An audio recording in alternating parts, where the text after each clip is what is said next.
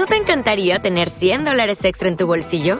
Haz que un experto bilingüe de TurboTax declare tus impuestos para el 31 de marzo y obtén 100 dólares de vuelta al instante. Porque no importa cuáles hayan sido tus logros del año pasado, TurboTax hace que cuenten. Obtén 100 dólares de vuelta y tus impuestos con 100% de precisión, solo con Intuit TurboTax. Debes declarar para el 31 de marzo. Crédito solo aplicable al costo de la presentación federal con TurboTax Full Service. Oferta sujeta a cambios o cancelación en cualquier momento. Bienvenidos a otro capítulo documental de Benches of Beauty. El día de hoy vamos a hablar de una mujer que nos inspiró a crear este podcast, por la cual eh, mucho más bien mucho tiempo fue parte de nuestra introducción en la primera temporada por si quieren ver el video. Y pues bueno, vamos a hablar de Josephine Esther Menzel, mejor conocida como Estiloder. Presentado por Benches of Beauty Podcast, narrado por Florian Ibarrola.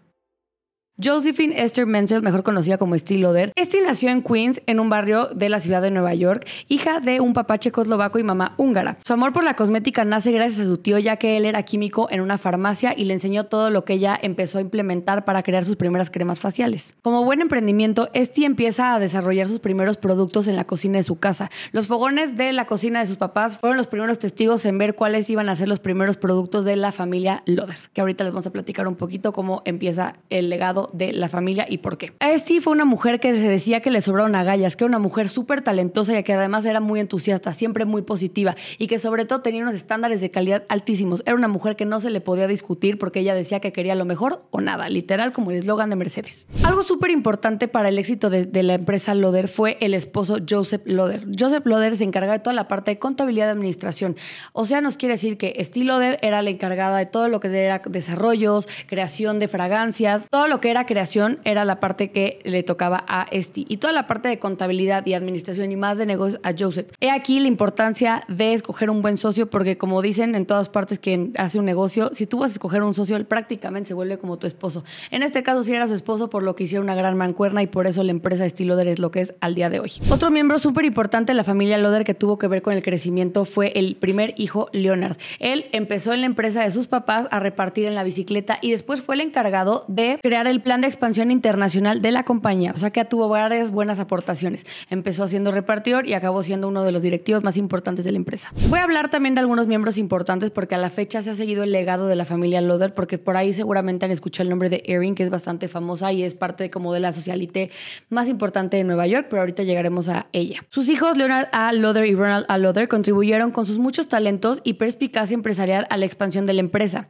incluyendo la apertura de nuevas fronteras globales y el establecimiento de nuevas marcas. Y algunos de los miembros de la tercera generación son William, Erin y Jane Loder. Y hoy son parte del corazón de la empresa ya que es el legado familiar de Erin Loder. El año de arranque de la empresa fue en 1946 con cuatro productos de belleza icónicos y obtuvieron su primer pedido grande con un valor de 800 dólares en producto para la tienda Saks Fifth Avenue. Obviamente 800 dólares ahorita se escucha poquito, pero para esa época era una lana. Cuando la marca comenzó a su plan de marketing y empezar a anunciarse ya de manera más formal, Estee decidió que los empaques iban a ser como en un tono turquesa claro porque le daba como un aire súper elegante. Estee Company Inc. es una de las compañías de cosméticos más grande del mundo y vende alrededor de 700 productos diferentes para el cuidado de la piel, el pelo, fragancias, maquillaje, cualquier cosa que a las mujeres nos guste, Estee tiene algo para nosotras. Algunas de las marcas que ha ido adquiriendo Estee a lo largo de los años son las siguientes: Aramis, Bobbi Brown Essentials, Clinique, Estee Origins y respectivamente la marca homónima de Estee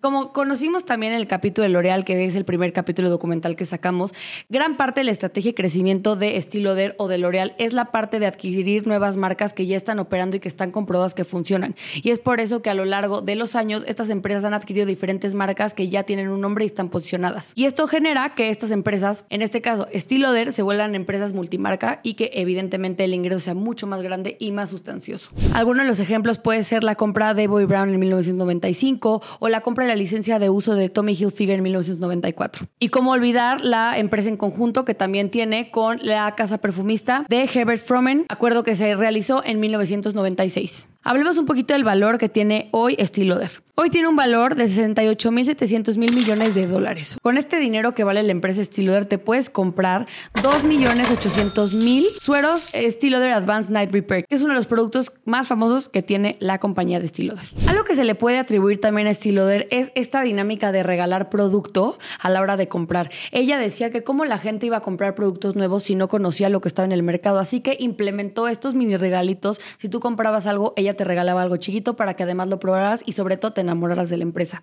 Mecanismo que hasta la fecha siguen usando empresas como Sephora, Ulta Beauty y todas estas empresas enfocadas a vender maquillaje y productos de cuidado personal. Algo que también caracterizaba a Esti es que ella tenía una excelente nariz. Decía que ella podía desarrollar cualquier fragancia y que de verdad tenía algo súper importante que era buen gusto. Cosa que se ve reflejada en todos sus productos porque de verdad siempre huelen muy bien. Y ella decía que era algo que a la gente le encantaba. Las fragancias es algo que siempre te vas a acordar y es de las cosas que nunca se olvidan. Como mujer empresaria, decían que era una mujer verdaderamente dura y que buscaba ser súper fiel a sus instintos y que muchas veces rechazó los consejos de gente súper experta. Pero ella decía que si lo tenía en la cabeza y que ella tenía ya muy marcado lo que quería hacer, no iba a cambiar por más que alguien bajara y le dijera que tenía que hacer las cosas de cierta manera. Lo que habla que tenía sus convicciones bastante fuertes y sobre todo sabía perfectamente bien cómo y a dónde llevar su empresa. Se decía que desafiaba constantemente el status quo y fue escrita como alguien a quien sencillamente era imposible contradecir. Algo que podemos aprenderle a estilo de es que hay que ser súper conscientes de lo que queremos para poderlo llevar a cabo. Y algo que a mí me encanta de su historia es que ella empezó a emprender más grande. No es esta historia de emprendimiento de tuvo 15 años o 20 años y, y lo logró. No. Esto pasó cuando ella tenía como 40 años y ella nunca se dio por vencida. Siempre supo qué le gustaba, cómo le gustaban las cosas y nunca bajó el estándar de calidad por nada. Cosa que hoy se ve reflejada en la empresa. Acuérdense que ustedes son emprendedores, están buscando crear algo y sobre todo llevar a su empresa o su proyecto a otro nivel. Sigan las lecciones de gente que ha logrado romper el status quo de lo que conocemos como éxito. Muchas gracias por escucharnos. Ya saben que salimos todos los jueves a las 12.45. Este va a ser uno de los últimos... No, no es... Espero que les esté gustando esta dinámica de capítulos documental. La verdad es que eh, tuvimos que hacer esto porque nos encanta contar las historias de gente que nos inspiran y sobre todo porque es verano y muchos de nuestros invitados estaban fuera. Va a seguir este concepto del capítulo documental, pero la próxima semana no es cierto, en dos semanas nos arrancamos ya con los eh, capítulos normales y seguiremos con esta dinámica. Muchas gracias por ver. Acuérdense de compartir esto, es información que a mucha gente puede inspirar. Nos pueden seguir en todas nuestras redes sociales. Estamos como Benji's of Beauty y a mí me pueden encontrar como. No me acuerdo cuál es mi nuevo username. Me pueden encontrar en mis cuentas como Floriana Ibarrola. Muchas gracias por vernos y nos vemos en el siguiente capítulo. With lucky landslots, you can get lucky just about anywhere. Dearly beloved, we are gathered here today to. Has anyone seen the bride and groom? Sorry, sorry, we're here. We were getting lucky in the limo and we lost track of time.